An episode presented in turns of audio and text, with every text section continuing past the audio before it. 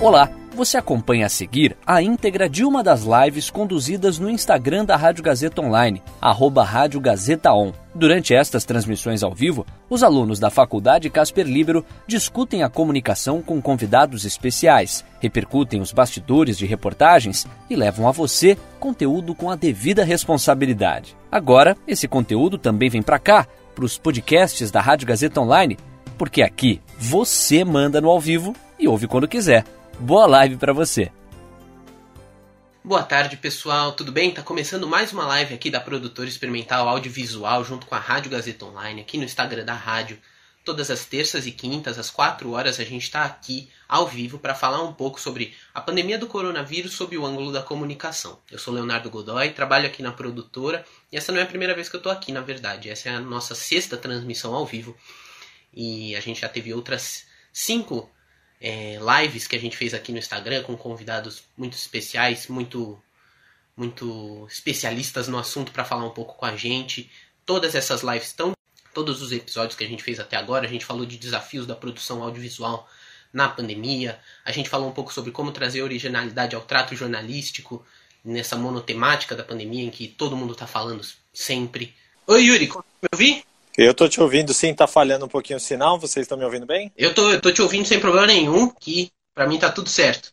Legal, legal. Obrigado, Léo. Um prazer estar com vocês aqui. Tô, tô no estúdio ainda. Vocês podem ver aqui a, a luz aqui atrás, ainda tô com o figurino, mas vai ser bacana aqui a conversa. Não, prazer, prazer é todo nosso. Vai ser ótimo, vai ser ótimo. Muito obrigado por disponibilizar esse tempo com a gente logo na saída do seu ao vivo para o nosso ao vivo aqui. Obrigado por estar presente aqui, bater esse papo com a gente, vai ser muito bacana. É...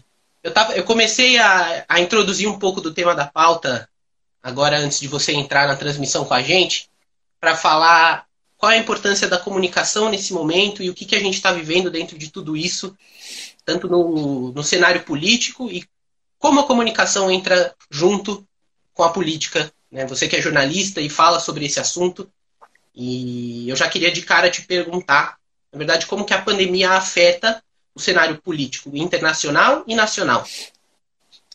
Bom, boa tarde a todo mundo. Prazer estar com vocês aí na, na Rádio Gazeta Online. Enfim, é, a, a, nossa, a pandemia afetou bastante, né? Alguns países mais, alguns, alguns outros menos.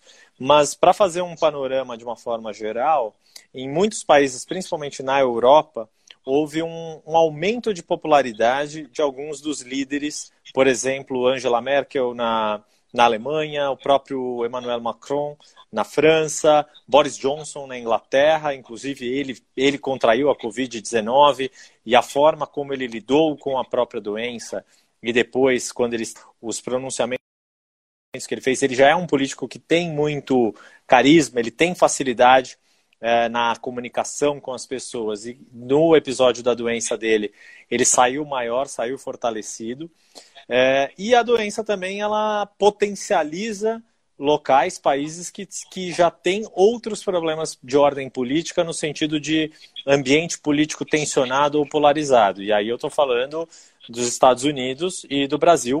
É óbvio que a pandemia ela não, não passa incólume, a política não fica incólume a uma doença, uma epidemia dessa magnitude, como a Covid-19, e o que a gente tem acompanhado no nosso noticiário político aqui no Brasil, aí já puxando para a nossa realidade brasileira, a pandemia virou um tema da, da política muito forte. A gente tem uma questão muito grave de crise de saúde pública, que é atender a doença, o nosso sistema de saúde, o quanto ele está bem ou mal preparado para atender a doença, para dar conta do impacto da doença, da quantidade de pessoas infectadas e, e que exigem tratamento intensivo, a questão da economia, que é um impacto, uma crise muito forte. A gente já estava cambaleando na economia, ainda não havia se recuperado plenamente da recessão de 2014, 15, 16. É uma recuperação baixa ainda, e agora tem um impacto econômico inegável, e a nossa crise política, as dificuldades de relação do governo federal com o legislativo, com o judiciário e com os outros níveis de governo vão ficando, também ficam sensíveis à, à, à pandemia. Certo, certo. E agora falando um pouco da mídia e como ela entra nesse cenário, qual é o papel dela na mediação entre os fatos dos políticos e a população? Olha, é, é o mesmo papel de sempre no sentido de tentar é, traduzir o que os políticos dizem, o que os políticos fazem, o que os governos, de forma em geral, né, na, do ponto de vista de administração pública, e também é permitir com que as pessoas tirem as suas próprias conclusões e opiniões em relação a quem está certo ou errado, ou com quem elas concordam ou discordam. não diria nem certo ou errado, mas sim com quem elas concordam ou discordam. É, essa opinião é das pessoas. Meu, meu, e aí eu puxando para a forma como eu atuo aqui como analista de política na CNN, e a gente coincidiu de entrar no ar no dia 15 de março, que foi praticamente na semana em que a pandemia chegou aqui no Brasil com muito mais força e as medidas de isolamento e distanciamento social foram sendo tomadas é, naqueles dias aqui em São Paulo, mas depois em vários outros lugares do país.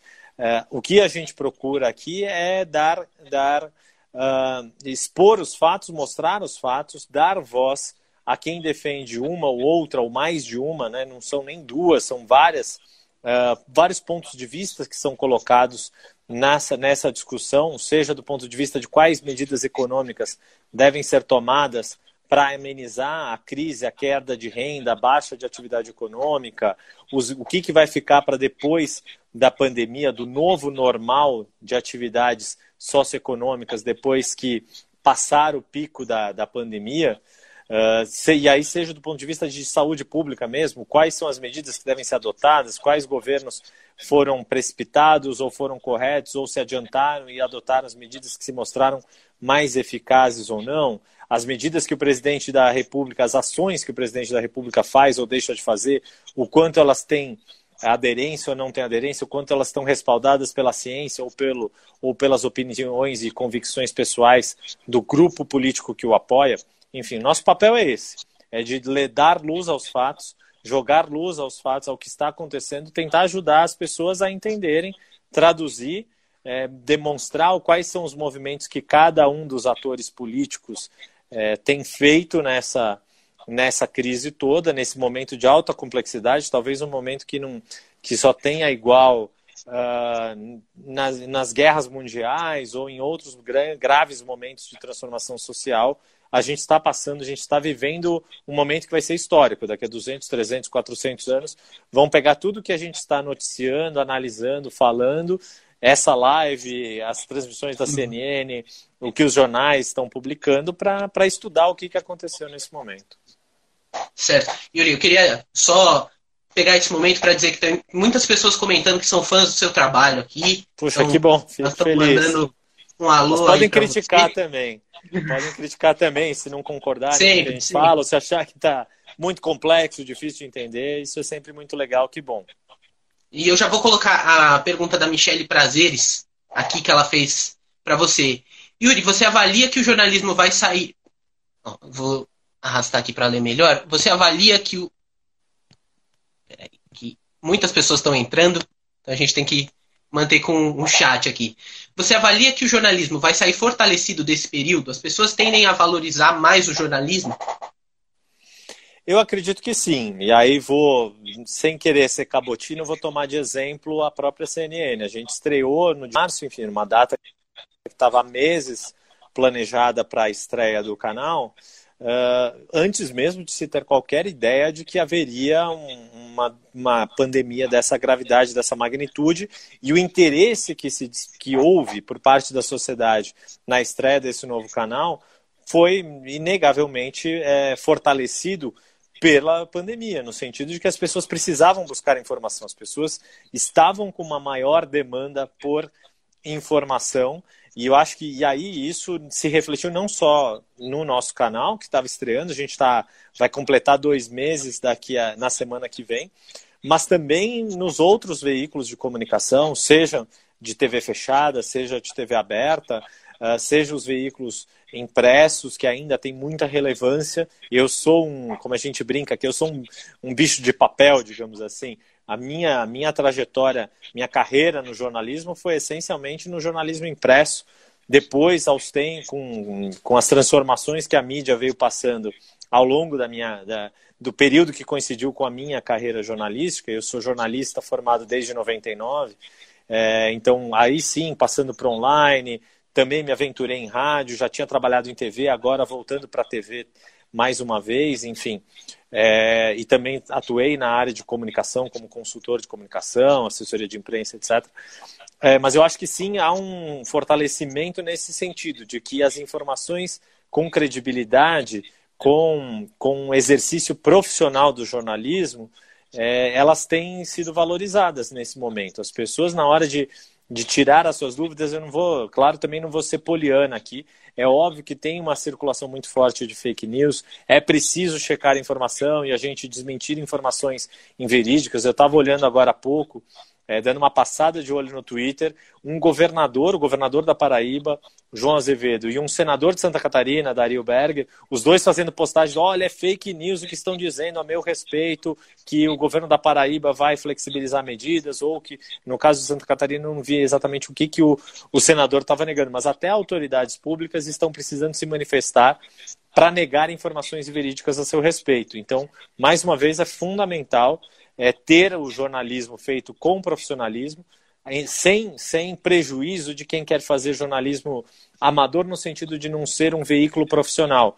Mas se a pessoa exerce, é, checa a informação, vai atrás, quer dizer, blogs pessoais, transmissões como essa live, por iniciativa de estudantes, de alunos, mas que são feitas com o mínimo rigor técnico do jornalismo, de apurar, ouvir os dois lados, de buscar é, ter respaldo científico ou buscar na fonte primária é, as informações, isso é extremamente válido. E eu acho que sim, sai fortalecido, talvez não com a mesma audiência depois, porque as pessoas, depois de que, que as medidas de isolamento puderem ser flexibilizadas de fato, elas também vão querer ir para a rua, vão querer passear, vão querer rever os seus, seus amigos, os seus parentes que estão isolados. Eu mesmo faz é, quase 50 dias que não vejo a minha mãe, vejo meu filho muito pouco presencialmente também, porque eu ainda estou aqui na linha de frente, ele está mais protegido com a, com a mãe dele, enfim, que está em home office. Então, e, e, eu reconheço muito esse, esse papel que ela está exercendo pelo nosso filho. Enfim, então é, isso é muito, muito importante. E a gente está na luta, estamos na, na, a gente tenta fazer o nosso melhor de levar a melhor informação possível para as pessoas poderem se proteger, poderem tomar suas decisões do que fazer com a vida delas. Legal. E Yuri, misturando agora, trazendo os dois aspectos que a gente já tocou aqui desde o começo da live, a política e a, os veículos de comunicação. É, a gente tem um tratamento com a imprensa que nos últimos dias, nos últimos tempos, na verdade, a gente vem percebendo que de certos políticos são muito diferentes de outras pessoas. A gente tem o presidente da República que manda os jornalistas calarem a boca diante das câmeras ao vivo, e a gente tem o governador do estado, João Dória, que presta coletivas diariamente para tentar sendo sempre o mais direto possível uhum. com a população do estado de São Paulo, com a cidade de São Paulo. É, como o senhor acredita que esse essa maneira de agir perante a imprensa impacta a política nacional. Oi, desculpa, deu uma falhada na, na, no final da pergunta, Léo. É, tá, eu vou, vou refazer. Qual é o impacto do. Tá. É, o, o impacto, qual é o impacto desse, dessas maneiras que esses políticos têm de agir perante a imprensa? Bom, vamos lá. Vamos, acho que vou falar dos dois personagens que você citou. Antes de tudo, é lamentável qualquer político, não é este ou aquele político, qualquer político que age contra a imprensa ou toma uma atitude desse tipo, a gente lamenta, repudia, porque a imprensa é um pilar essencial da democracia. E aí não é, não é frase minha, frase do Thomas Jefferson, um dos founding fathers da, da democracia americana, que fala que quando um país tem uma imprensa livre e cidadãos aptos a ler, aí sim você tem é, democracia de fato. É, sobre como, como esses dois ah, personagens, essas duas personalidades políticas que você se referiu, Léo, estão agindo e se comportando nesse momento. O presidente Jair Bolsonaro, ele tem essa, ele não é de hoje que ele tem essa atitude de hostilidade à imprensa, mas ao mesmo tempo ele sabe que a imprensa é estratégica em determinados momentos. Então, quando é do interesse do presidente, ele sim ele fala com a imprensa, ele responde perguntas da imprensa, e vou usar o exemplo de hoje.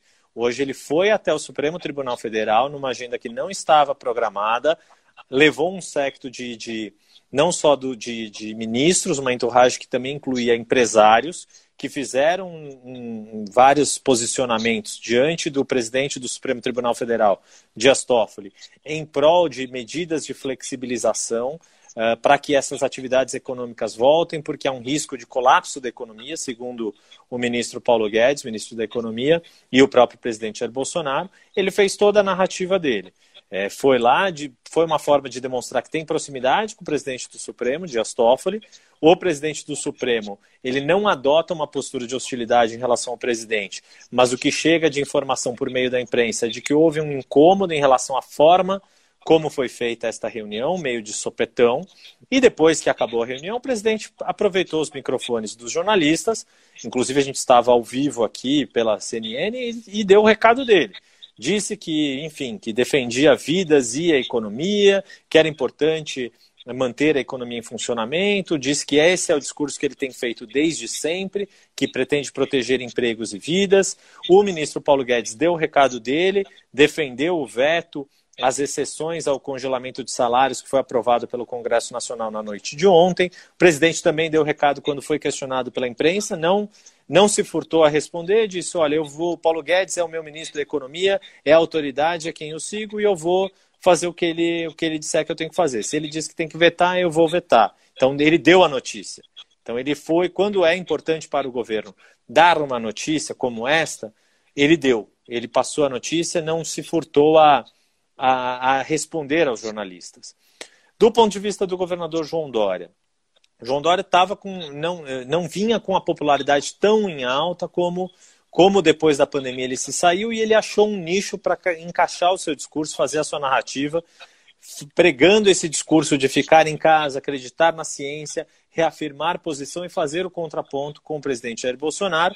E isso tinha respaldo também em pesquisas de opinião, se refletiu nas pesquisas que vieram a público. As atitudes do presidente, do ponto de vista é, dele, ele considera corretas, ele atende ao público, ao núcleo duro que dá apoio, suporte e popularidade ao presidente, mas no geral da, da da população, a avaliação foi mais negativa do que positiva. Por sua vez, os governadores, não só João Dória, mas outros governadores em outros estados, acabaram também tendo um, um, uma avaliação positiva da maneira como atuaram em relação à pandemia no geral, fazendo uma análise do saldo foi mais positivo para, para os governadores e negativo para o presidente. E isso se agravou ainda mais depois com relação à saída do ex-ministro Sérgio Moro, que é outro capítulo. Mas tanto um quanto o outro se agarrou nessa narrativa e aqui o que a gente avalia, a nossa análise é que mais para frente, quando se puder aliviar, flexibilizar as medidas, muito provavelmente o presidente Jair Bolsonaro vai tentar fazer um discurso para dizer: olha, eu estava com a razão lá atrás, e tentar recuperar a popularidade que, que está sendo perdida neste momento. Pode ser que ele consiga depois reconstruir, não digo reconstruir a narrativa, mas conduzir a narrativa para um outro tipo de avaliação em termos de popularidade para ele. Certo. É, Yuri, tem uma outra pergunta aqui dos nossos espectadores ao vivo. É, o Marcos está perguntando, ele gostaria de saber o que, que o senhor acha dos veículos jornalísticos ligados à base de apoio do presidente da República. Primeiro, não precisa me chamar de senhor, pode me, pode me chamar de você aqui. Ok, eu até, okay, eu, okay. Eu, eu, entendo a deferência, eu também sempre, autoridades eu chamo de senhor, mas eu não sou autoridade aqui, sou um colega de todos vocês. É, só para entender, acho que o que o Marcos está querendo se referir, talvez sejam alguns sites e alguns influenciadores digitais que são apoiadores do, do presidente Jair Bolsonaro. É, eu acho o seguinte, de novo vou recuperar aquela, aquela uma das falas que eu fiz antes.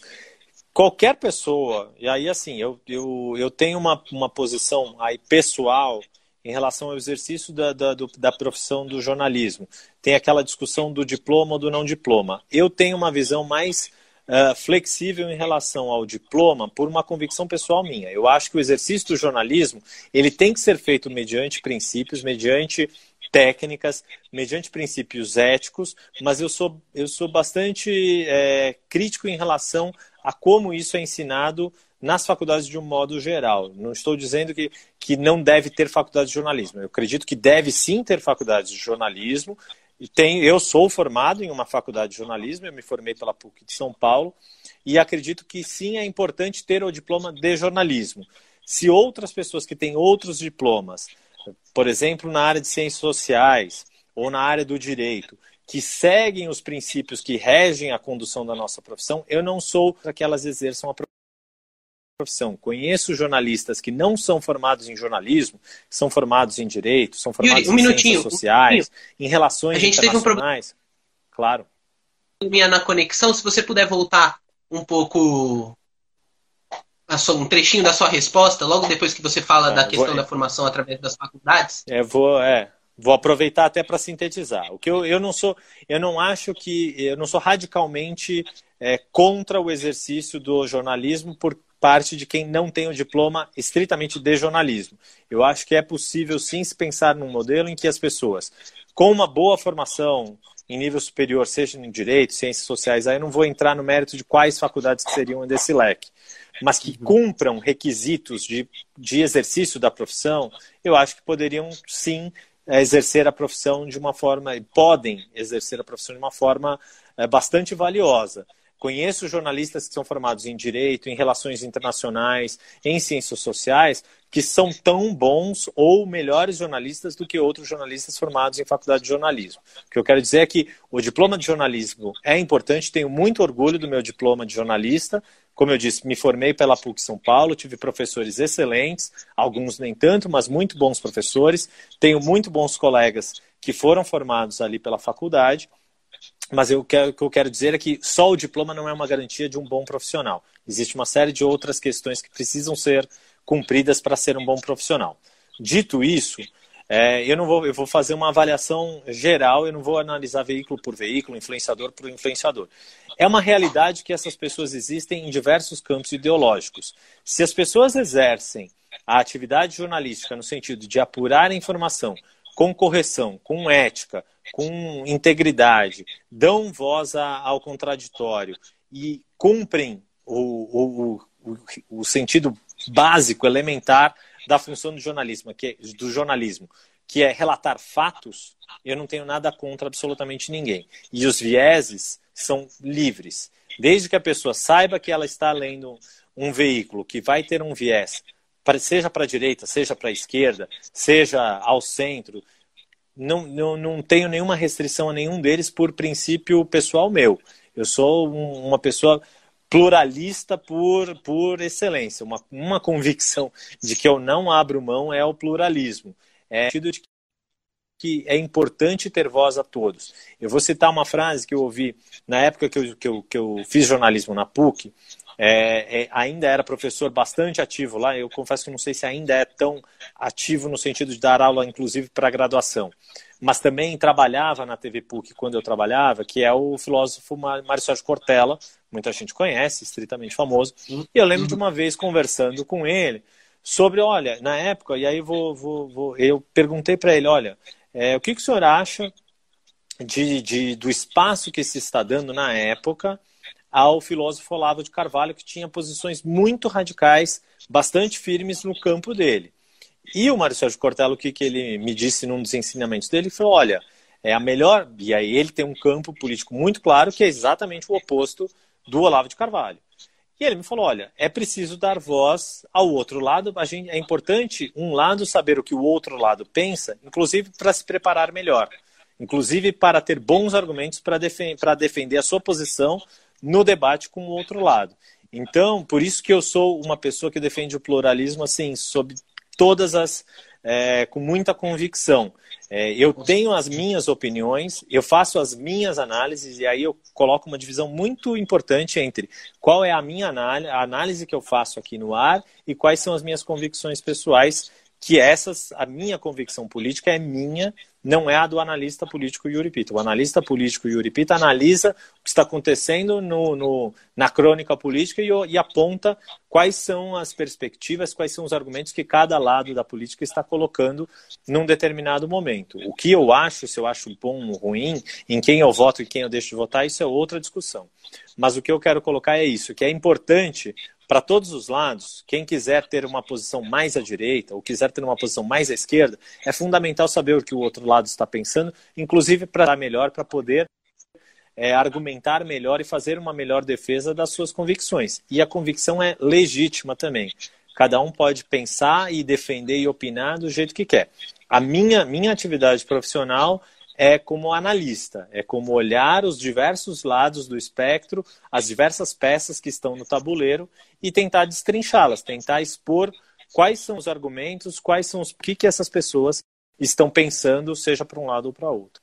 A Pati Silva 0309 está dizendo que estamos, estamos ouvindo. Agora voltou, agora voltou. O pessoal está tá confirmando aqui nos comentários também que voltou tudo certo, Isso a conexão. Não, beleza, bacana. É... Bom, então, é, então o pessoal está confirmando aqui tudo certo, só estava tendo certeza que a gente está agora 100% conectado de novo. Legal. É, Yuri, voltando para o âmbito da política, e aí uma pergunta, você fez, você colocou muito importante essa divisão que tem a, a, a visão, temos o Yuri, jornalista, analista político, que faz esses comentários, e o Yuri, na, no âmbito pessoal? Essa pergunta vai para o Yuri jornalista mesmo. Você acredita que o representantes do governo, políticos, podem se utilizar desse momento que a gente está vivendo para um aproveitamento eleitoral futuramente? Como é que, como é que você, qual que é a sua opinião em relação a isso? Peraí, desculpa, deu uma falhada, eu perdi um pouquinho da pergunta, Léo, desculpa. Ok, vou, vou fazer ela do começo. Eu queria saber se você acha que os, os políticos podem usar esse momento que a gente está vivendo hoje, da crise, da pandemia, como fruto para se aproveitar politicamente, até numa questão eleitoral no futuro. Olha, é, primeiro de tudo a gente precisa entender que todo político, seja no, mandato no executivo, aí presidente, governadores, prefeitos, ou seja no legislativo, Congresso Nacional, Assembleias Legislativas ou câmaras municipais, é, todas as atitudes que eles tomam, quase sempre, têm em vista algum tipo de, de benefício político, e isso é legítimo, tá? Não é, não é uma coisa de, de politicagem ou coisa de politiqueiro, não é isso. O que, que, que, que eu quero dizer com isso? É da essência do político preservar o seu poder. E isso é Maquiavel na veia, tá? No, sentido, no seguinte sentido, a, o grande, a grande missão do político é fazer o que ele tem convicção de que é o melhor para a sua sociedade, para o, o ambiente em que ele vive, para o cargo que ele ocupa e preservar o seu poder para poder continuar fazendo aquilo que ele considera mais importante. Então é, é óbvio, é natural que nesse momento de pandemia, claro que todos os políticos, é, de uma forma ou de outra, estão buscando é, fazer o que eles consideram o melhor diante da pandemia, o que eles acham que as pessoas vão considerar mais importante a ser feito diante da pandemia. Quando o presidente Jair Bolsonaro fala que está preocupado com as vidas e com os empregos, é porque a economia lente vai sim sofrer um baque muito forte, já está sofrendo um baque e vai ser um baque bastante difícil de ser recuperado, e ele sabe que é no governo federal que bate a conta da economia no seguinte sentido, aquela frase que muita gente de um ex-assessor do. Quando fala, olha, é economia estúpido, a economia é, justifica o voto das pessoas, racional no seguinte sentido: elas votam de uma forma que maximize o que elas consideram que vai ser melhor. Todo mundo vota em busca de um bem-estar melhor no futuro. Se o eleitor se comporta, comporta dessa forma, quer dizer, querendo que a vida fique melhor depois, por isso ela escolhe, vai piorar, Yuri, um então, minutinho, deu uma, oi, deu uma travada uma... na conexão de novo. Tamo, Engoliu uma parte da sua resposta. Não, o que eu quero dizer é que o próprio eleitor ele se comporta de uma forma que é a seguinte: é, eu voto, eu escolho num candidato para minha vida não piorar e para minha vida melhorar. Então, o próprio político também ele adota é, medidas que ele considera que vão melhorar a vida das pessoas e que com isso isso vai ser reconhecido e isso vai se transformar em, em conservação do seu poder ou em maximização do seu poder no, no sentido de manter a popularidade, a aprovação e poder continuar fazendo o que ele faz. Então, não é as pessoas quando falam, olha é, ele está pensando só em obter vantagem política, precisa entender que isso é da natureza do político, porque senão não faz sentido ele ser político.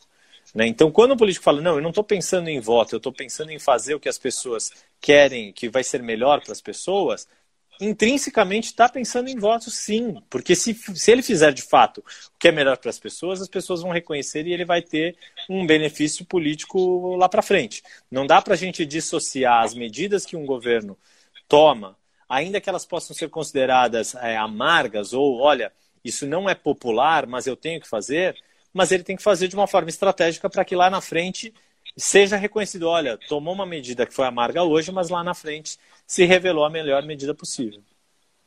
Sim, certo.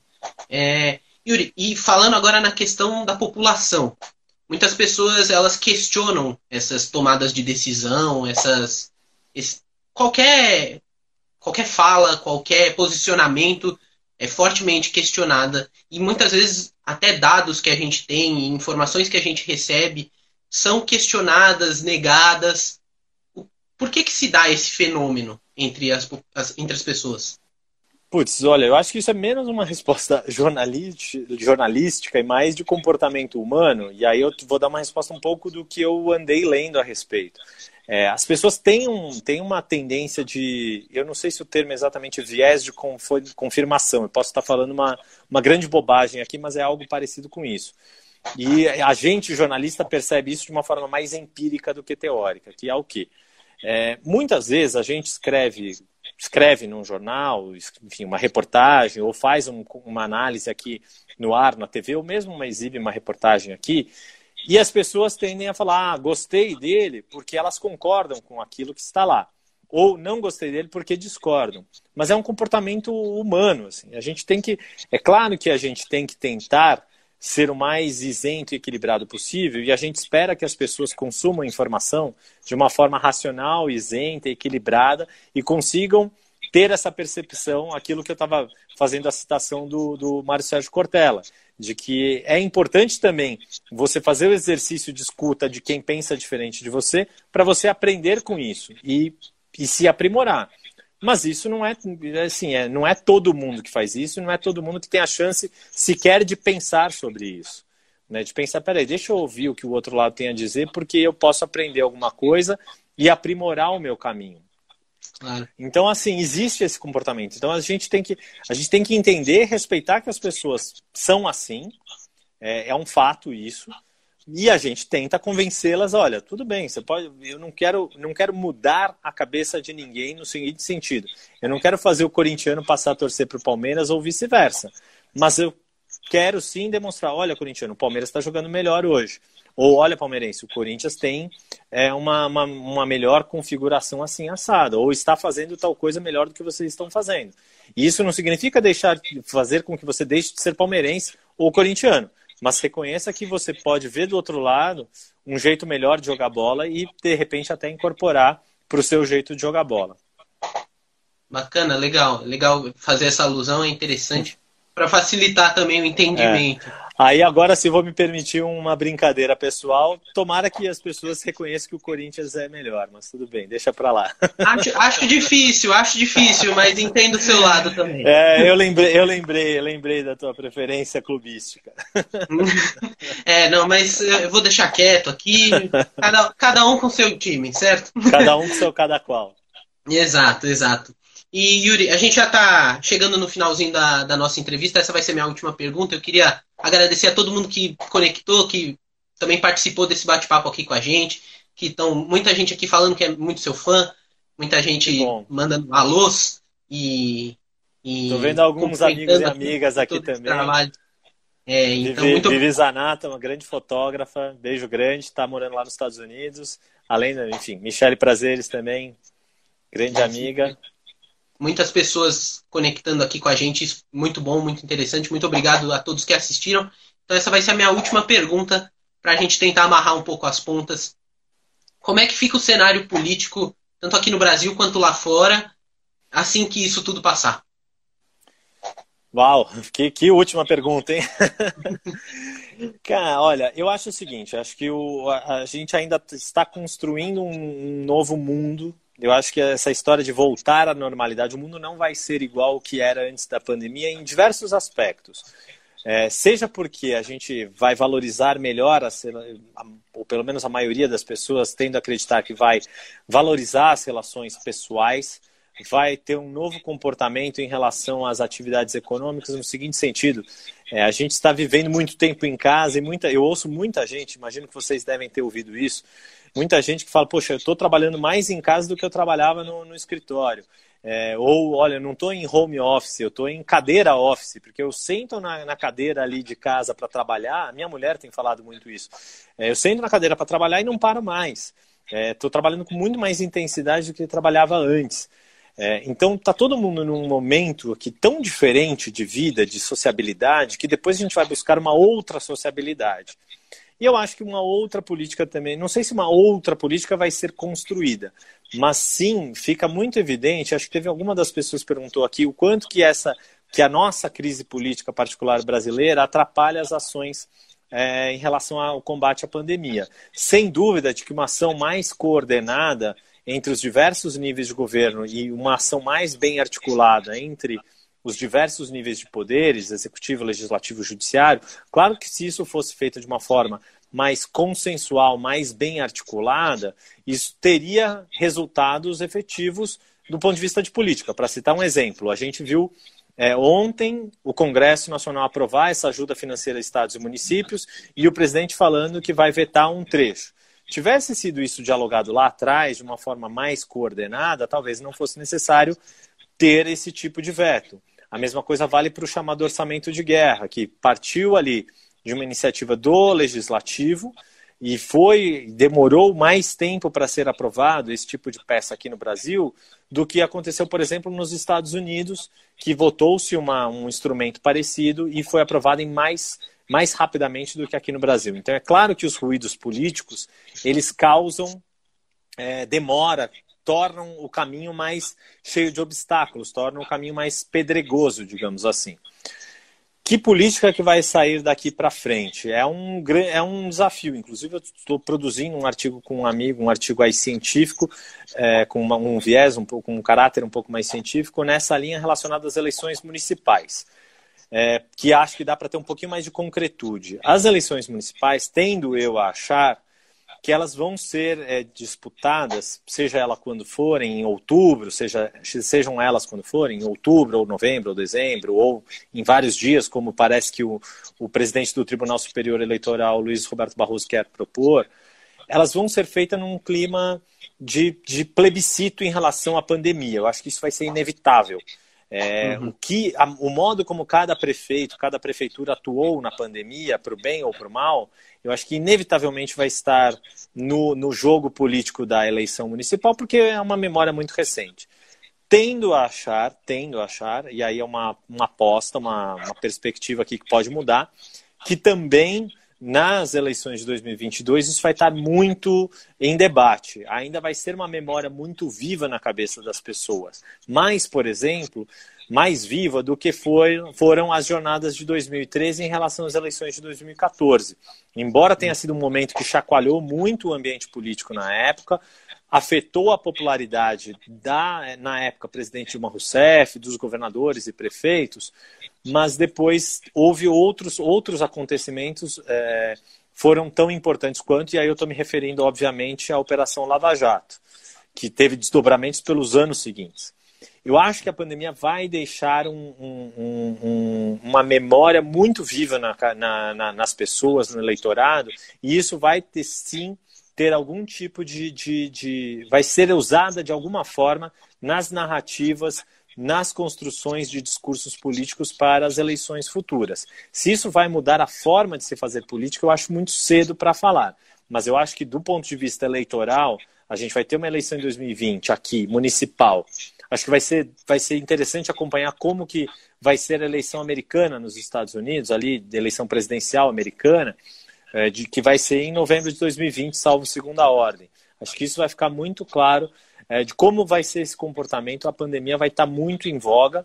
Se tudo, se, se as perspectivas aí, as, os prognósticos que alguns cientistas da área de saúde estão fazendo, que a gente vai viver alguns meses ou até anos em entra e sai de medidas mais ou menos restritivas de isolamento, imagina, por exemplo, um ano é, ficar alguns anos sem grandes eventos culturais com aglomeração de pessoas, se isso ficar restrito a algumas manifestações políticas de alguns núcleos. Vai ser bem curioso, interessante entender como é que vai ser essa dinâmica. Eu acho que tudo isso vai ser, vão ser elementos que a gente vai jogando, as variáveis que vai jogando na equação para daí sair um, um resultado. Mas para tentar sintetizar essa grande resposta que eu dei, eu diria que assim, essas eleições municipais vão ter um caráter muito plebiscitário em relação à pandemia, Tendo a achar que 2022 ainda vai ser uma, uma memória muito fresca na cabeça das pessoas e as, o comportamento do presidente Jair Bolsonaro e dos atuais governadores vai sim ser colocado. E aí eu até vou fazer uma, fazer uma ressalva. Imagina no Amazonas, que é um dos. E o Amazonas é um estado que que está com um grave problema de saúde e está tendo uma crise política super forte, inclusive com o processo de impeachment do governador e do vice. Então, seja lá como vão sair dessa encalacrada política ali específica do Amazonas, isso vai ter, um, vai ter uma repercussão para a eleição de 2022 bastante forte também. Certo, certo. Vamos torcer para que no final disso tudo a gente saia melhor, mais unido também e que aprenda com, com toda essa situação que afeta a todos, né? É, a minha torcida, aí assim, a minha torcida pessoal, e é uma convicção e é por isso que eu sou jornalista de política e faço análises políticas, é que a gente consiga enriquecer o debate político, que o nosso debate político seja mais rico no sentido de ter argumentos consistentes, bem defendidos, bem embasados, seja para qual viés ideológico for. É claro que a luta ideológica, ela tem sim um caráter de idealismo, mas que quanto mais uh, racional ou mais bem embasado, mais bem argumentado, na base do, do enfrentamento de ideias e não de pessoas e não de agressões, melhor. Tá certo. Yuri, muito obrigado. Eu queria agradecer a todo mundo que interagiu também aqui no chat. Foi bastante gente, o pessoal conversou entre si, colocou as opiniões. Isso é muito importante também. É, como eu falei no começo, isso aqui é um debate. Então, essa é a essência do debate que a gente está tendo aqui. Yuri, obrigado. Obrigado a todo mundo que assistiu. Todas as terças e quintas a gente está aqui às 4 horas. E para quem só chegou agora no final, perdeu o comecinho, fica disponível a live aqui no Instagram da Rádio Gazeta Online por 24 horas ainda e depois vai lá pro nosso canal do YouTube. Obrigado, Legal. Yuri. Léo, obrigado, valeu todo mundo, um monte de gente aí bacana que meus amigos de profissão, amigos aí da faculdade, amigos de CNN, alguns espectadores que eu já identifiquei, é o Marcos Fly, um um cara constante que está com a gente. Valeu, obrigado todo mundo, gente. Muito legal. A gente agradece. Tchau. E sempre no 577 aqui com a gente na CNN. Valeu, Yuri. Valeu, gente. Obrigado. E aí, curtiu? Essa foi a íntegra de uma das lives conduzidas no Instagram da Rádio Gazeta Online, arroba Rádio Gazeta On. Siga a gente por lá e fique ligado nas novidades são os alunos da Faculdade Casper Libero com a mão na massa para levar a você um conteúdo de qualidade. Podcasts Rádio Gazeta Online. Você ainda mais conectado.